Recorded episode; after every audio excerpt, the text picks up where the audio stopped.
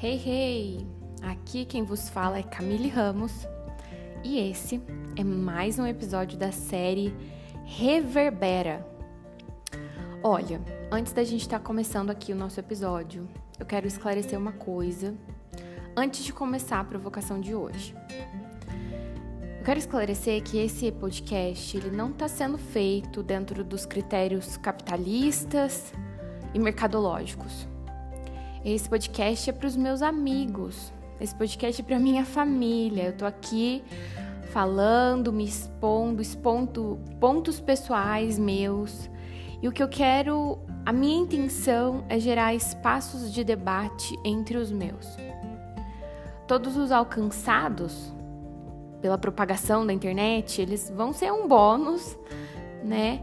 Mas a intenção que eu tenho é alcançar as pessoas com as quais eu quero manter relações profundas.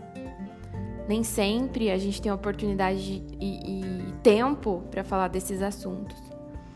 E esses assuntos que eu estou propondo aqui, principalmente nessa série do Reverbera, eles são assuntos tão consolidadores de quem eu sou, de quem eu venho me tornando, que eu quero compartilhar com você. Eu não estou aqui em nome dos números, nem das curtidas, nem de ouvintes. Eu não quero patrocínio, audiência, eu só quero alcançar você. Eu quero que esse podcast seja como um gatilho de aprofundamento no nosso relacionamento. Então, dito isso, esclarecido esse ponto, eu quero te provocar a pensar hoje comigo sobre responsabilização. É um assuntinho angustiante, porque, né, desde que o mundo é mundo, é mais fácil Adão culpar a Deus do que assumir a sua responsabilidade do ato. E esse é o assunto, esse é o tema do nosso episódio de hoje do Reverbera: responsabilização. Vem comigo.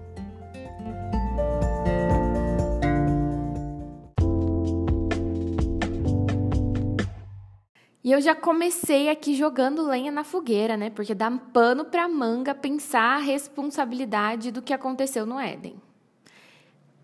Adão, Eva, serpente, Deus, não sei, não quero entrar nessa polêmica hoje. Porque senão a gente também estaria pensando a responsabilidade deles lá e não a nossa. Então a provocação de hoje é pensar a sua responsabilidade, a minha responsabilidade e a forma que a gente lida com ela. A maioria das coisas que eu percebo na minha vida, é, nos compartilhamentos entre amigos, da vida dos meus amigos, é, do que eu vejo no meu trabalho, é que o, o, o mais difícil para todo ser humano é a tal da responsabilização. Parece que o que todo mundo não quer é ter que se responsabilizar. Se responsabilizar custa caro, né? Porque a gente precisa bancar as nossas decisões. É, é, é caro bancar o fato de que a gente precisa tomar decisões. Mas eu acredito que esse papel nos foi dado, nos foi incumbido enquanto seres humanos. Nós precisamos nos responsabilizar por nós mesmos, mas nós também vivemos em sociedade e isso também traz um peso de responsabilidade. Porque o que eu decido para mim, o que eu faço pensando em mim, vai espirrar em você e vice-versa.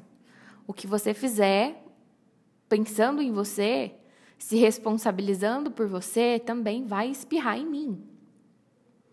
E é bem complicado, né? Bancar a reverberação das nossas atitudes, a reverberação dessas nossas palavras na vida alheia, do outro. Eu penso que a sociedade que a gente está inserido, a gente é acostumado culturalmente a justificar o nosso individual. É, é, a gente está preparado, né? A gente tem resposta pronta para justificar porque a gente tomou aquela decisão pensando no nosso, pensando no nosso umbigo. Só que a gente vive em comunidade. Como eu disse, o que eu faço espirra em você. O que você faz espirra em mim. É muito penoso pensar comunidade. Eu falei um pouco disso no episódio anterior do Reverbera.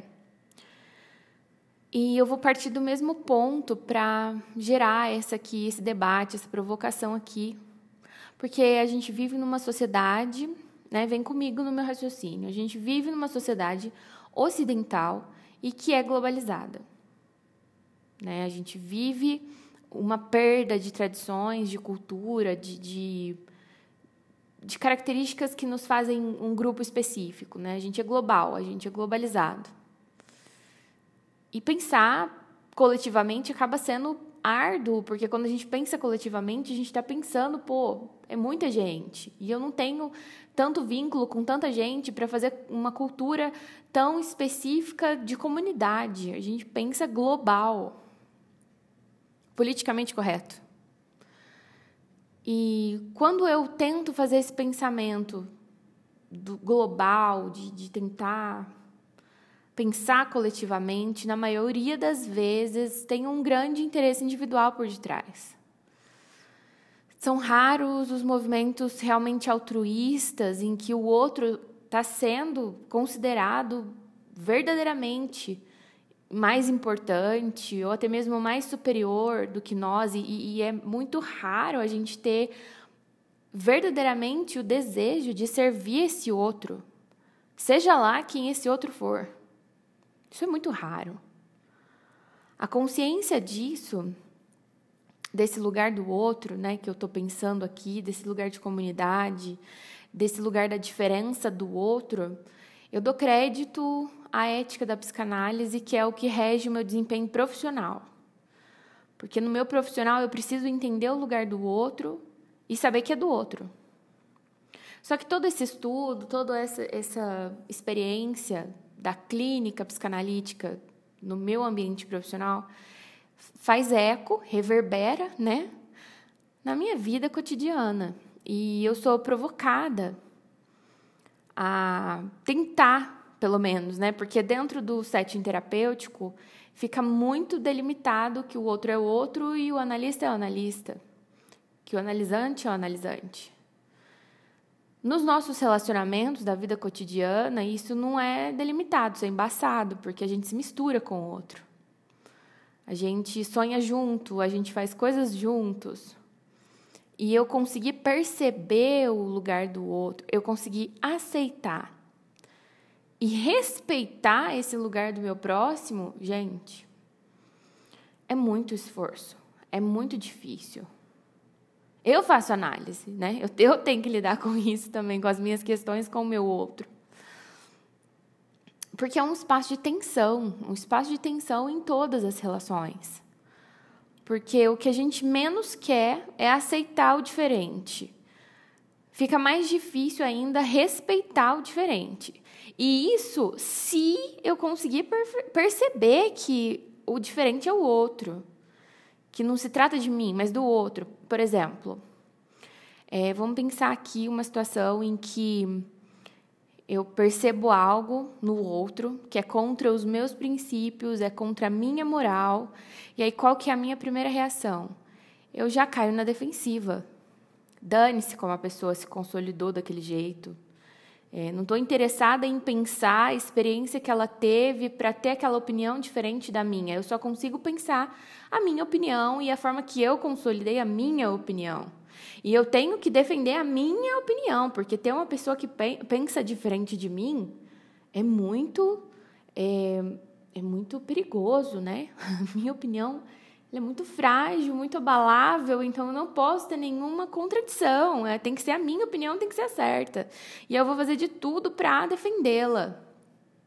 Percebe como eu estou pensando individualmente? Eu não estou pensando no outro. Eu só estou pensando em defender a minha opinião, que diverge da do outro. Chega a ser ridículo, né? Irônico. A gente não foi feito para isso. Eu realmente acho que a gente não foi feito para isso, para esse tipo de relacionamento. Isso não é relacionamento. Relacionamento é a gente celebrar e desfrutar da diferença. A gente foi feito para se enriquecer com essa gama infinita de experiências que a gente pode ter e compartilhar. Eu tenho uma gama infinita de experiências. Você tem uma gama infinita de experiências e a gente pode viver essas experiências e compartilhar delas uns com os outros. A gente foi feito para compartilhar. Não só entre os que pensam igual a mim, não só os que agem como a mim. Isso é simples demais. Relacionamento é a gente se responsabilizar por quem a gente é e compartilhar com as pessoas o que a gente é, com os que concordam comigo e com os que discordam. O meu posicionamento não pode ser frágil, o meu estilo de vida não pode ser abalável diante de uma discordância. E o que surgir desses encontros de discordância tinha que ser para consolidar os relacionamentos, deixar eles ainda mais fortes, mais estruturados, criar pontes, criar espaços seguros para o debate. Criar espaços seguros, e quando eu quero dizer seguros, eu estou falando de aceitação e respeito, de eu acolher a diferença do outro. Porque tá tudo bem ser diferente. Tá tudo bem você se responsabilizar pelo seu ponto de vista diferente. Tá tudo bem você se responsabilizar pelas decisões e consequências da tua opinião diferente. E eu aceito isso e eu respeito isso. Porque eu vou pensar, eu vou me responsabilizar pelo que eu penso, eu vou me responsabilizar pelas minhas decisões e as minhas consequências. O que, que a gente vai fazer? Trocas. A gente compartilha. Eu te, eu te ensino o que eu aprendi, você me ensina o que você aprendeu e a gente segue caminhando juntos. Mas não. O que, que a gente vê hoje? Não são pontes sendo construídas, mas muros sendo levantados. E em vez das pessoas caminharem juntas, elas se isolam cada vez mais. Cada vez mais as pessoas se isolam umas das outras. Cada vez mais é zero convivência. Eu fico pensando que um, um, um dos maiores muros do nosso tempo, do século XXI, né? brincando aqui com o muro de Berlim, não é um muro de concreto, é um muro de telas. Porque a gente parou, você percebe? A gente parou de compartilhar a vida, as experiências, a gente parou de é, ensinar os mais novos ou querer aprender com os mais velhos, tudo em nome de estar nas mídias. Eu visito os meus avós e as, sei lá, duas, três horas que eu estou lá, eu não estou ouvindo deles, a história deles, os ensinamentos deles. Eu estou no meu celular, conversando com pessoas que pensam como eu, curtindo coisas que dizem respeito a mim e é extremamente individualista isso. E hoje, se bobear, os avós estão com o celular na mão também. Estou te provocando a pensar que os diálogos eles estão sendo interrompidos por causa de postagens online.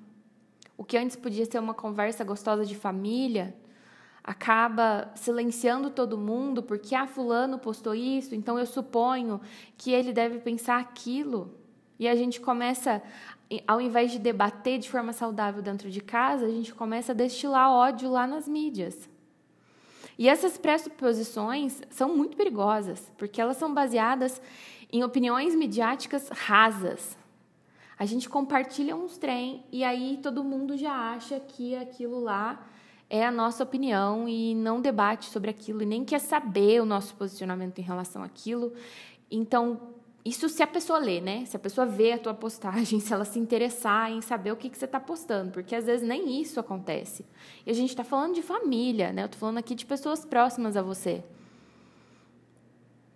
E quantas vezes a gente acaba compartilhando coisas que nem sempre tem verdade ali. A gente compartilha porque a gente viu, achou legal, puf, eu fui lá compartilhei. Ai, pus uma frase, nem sei se o autor é aquele cara, né? Nem nunca li. Mas é tão individualista que o, o que justifica é que me fez bem. Eu gostei, eu curti, então eu compartilho. É a minha minha página, é o meu perfil, eu ponho o que eu quiser. E os outros que se dane. Só que não é assim, gente. Espirra, como eu disse. O que eu decido sobre mim, a minha responsabilidade sobre mim, espirra em você e vice-versa. A gente acaba gastando tempo teclando, curtindo e comentando de forma rasa, enquanto tem questões profundas em jogo. Tem questões da humanidade em jogo que são completamente ignoradas. A fome continua gritando nos países subdesenvolvidos. E, e, isso não tem a mesma repercussão que um personagem de quadrinhos, se é que vocês me entendem. Que eu me recuso a comentar sobre isso.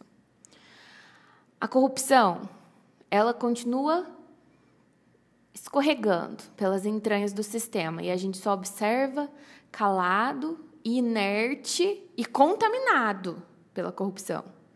Né? Ninguém, ninguém fala sobre o como é uma falha ética, moral e social você, por exemplo, pegar respostas de uma prova na internet o que o, o, a corrupção do colarinho branco, essa sim tem que ser apontada e excomungada. Mas isso que todo mundo faz, de pegar resposta na internet para responder uma prova, não tem problema. Né? Você passar no sinal vermelho não tem problema. Será que não? Será que isso também não é corrupção? Por isso eu disse, a gente está calado, inerte, observando a corrupção e contaminado por ela. Ninguém alerta sobre os males disso, sobre como a corrupção começa assim, sutil, sem ninguém perceber. As doenças da alma crescendo desvairadamente, os vícios se multiplicando, as mortes por causa dos vícios, por causa das doenças aumentando loucamente. E o nosso protesto é nas mídias, em verde ou em vermelho. Se é que você me entende. Para além das ideologias, a minha provocação aqui é que o seu dia a dia seja em prol do coletivo. Porque é no miudinho de todos os dias que as mudanças acontecem. Vai ser no teu consumo consciente que você vai começar a combater a fome. É administrando de forma inteligente as suas finanças que você barra desperdícios. É pensando aonde você consome que você vai trabalhar a tua casa, a cultura da tua família, para pensar coletivamente. É na ética pessoal, nossa, que ninguém vê que é lá, silenciosa, secreta, é na tua ética pessoal que se faz resistência contra a corrupção. Essa corrupção generalizada que a gente vê na televisão. A gente combate, a gente faz resistência com a nossa ética pessoal. É no nosso cotidiano, no dia a dia, de relacionamentos, que a gente multiplica ações de generosidade, de respeito e aceitação. E eu trabalho, gente, eu trabalho duro para estar nesse lugar. Como eu disse aqui, os temas que vão ser tratados pelo Reverbera são, são temas que dizem da minha consolidação como pessoa. E eu trabalho duro para viver isso, não só para ficar falando aqui da boca para fora, porque é muito fácil falar da boca para fora. Mas essa não é a minha intenção. A minha intenção é provocar você a viver isso comigo, a caminhar junto comigo, a compartilhar comigo das tuas dificuldades, dos teus aprendizados, para que a gente aprenda junto, para que a gente se enriqueça nas nossas diferenças. A gente pode fazer isso. Eu acredito que o ser humano é mais do que isso. Ele é mais profundo do que raso. Ele não é líquido, como dizia o Bauman. Ele é bem concreto. Eu aposto nisso. E acredito que a gente pode ir junto. Vamos junto? Vamos deixar isso reverberar na nossa existência, reverberar na nossa conduta diária? Vamos se responsabilizar pelas nossas ações, pelas nossas decisões no miudinho, bem pequenininho de todos os dias? Não é fácil. É muito mais fácil a gente viver numa realidade superficial, rasa, sem pensar é, onde chega as minhas ações e decisões. É muito mais fácil a gente ignorar os problemas profundos e viver discutindo coisas rasas, superficiais. Mas eu te garanto que é muito mais valioso, é muito mais precioso uma caminhada em profundidade com os próximos e com a humanidade num geral. A minha aposta tem sido em viver assim. Vem comigo?